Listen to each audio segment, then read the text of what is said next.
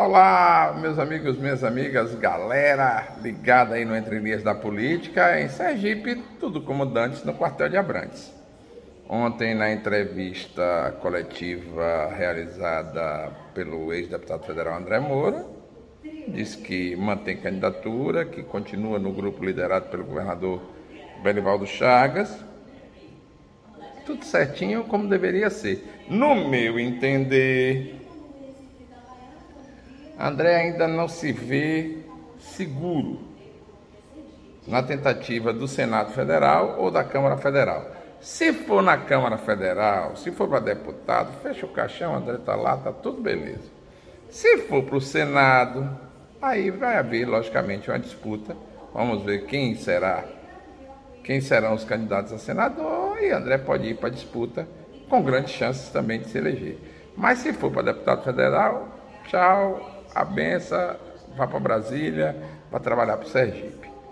Agora, meus amigos e minhas amigas, com o lançamento da candidatura do senador Rogério Carvalho, muita coisa mudou no horizonte. Muita gente nos grupos de WhatsApp, sem às vezes o conhecimento necessário, ficam discutindo isso, discutindo aquilo. Olha, se Rogério for candidato, como deve ser, eu acho que vem uma chapa PT, PSOL, PSB. No meu entender, Rogério para governador, Henrique Clay para senador e Valadares Filho para vice.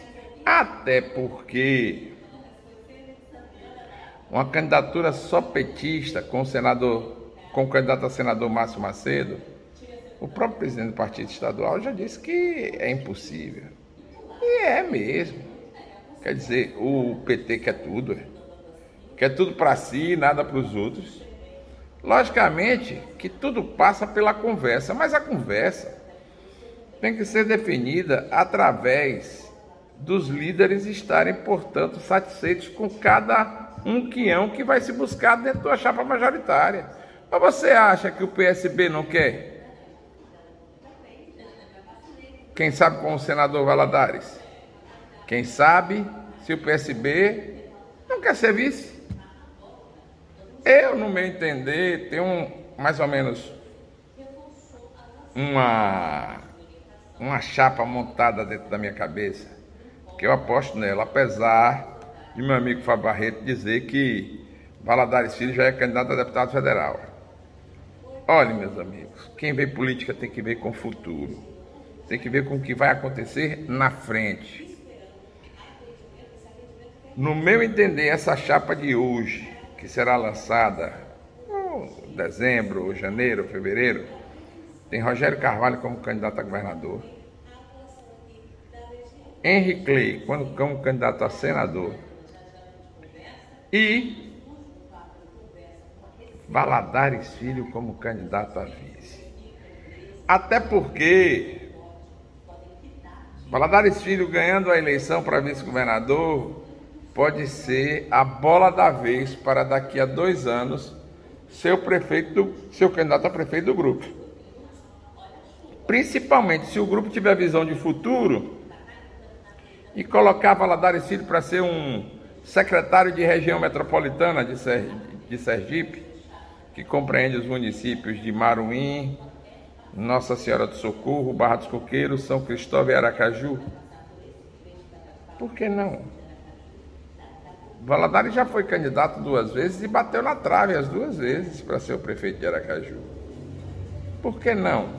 O jovem, deputado federal de três mandatos e, acima de tudo, um profundo conhecedor dos problemas de Aracaju. Ninguém pode tirar isso dele. Ou vocês acreditam que Valadares não possa ser o candidato a prefeito desse grupo para 2024?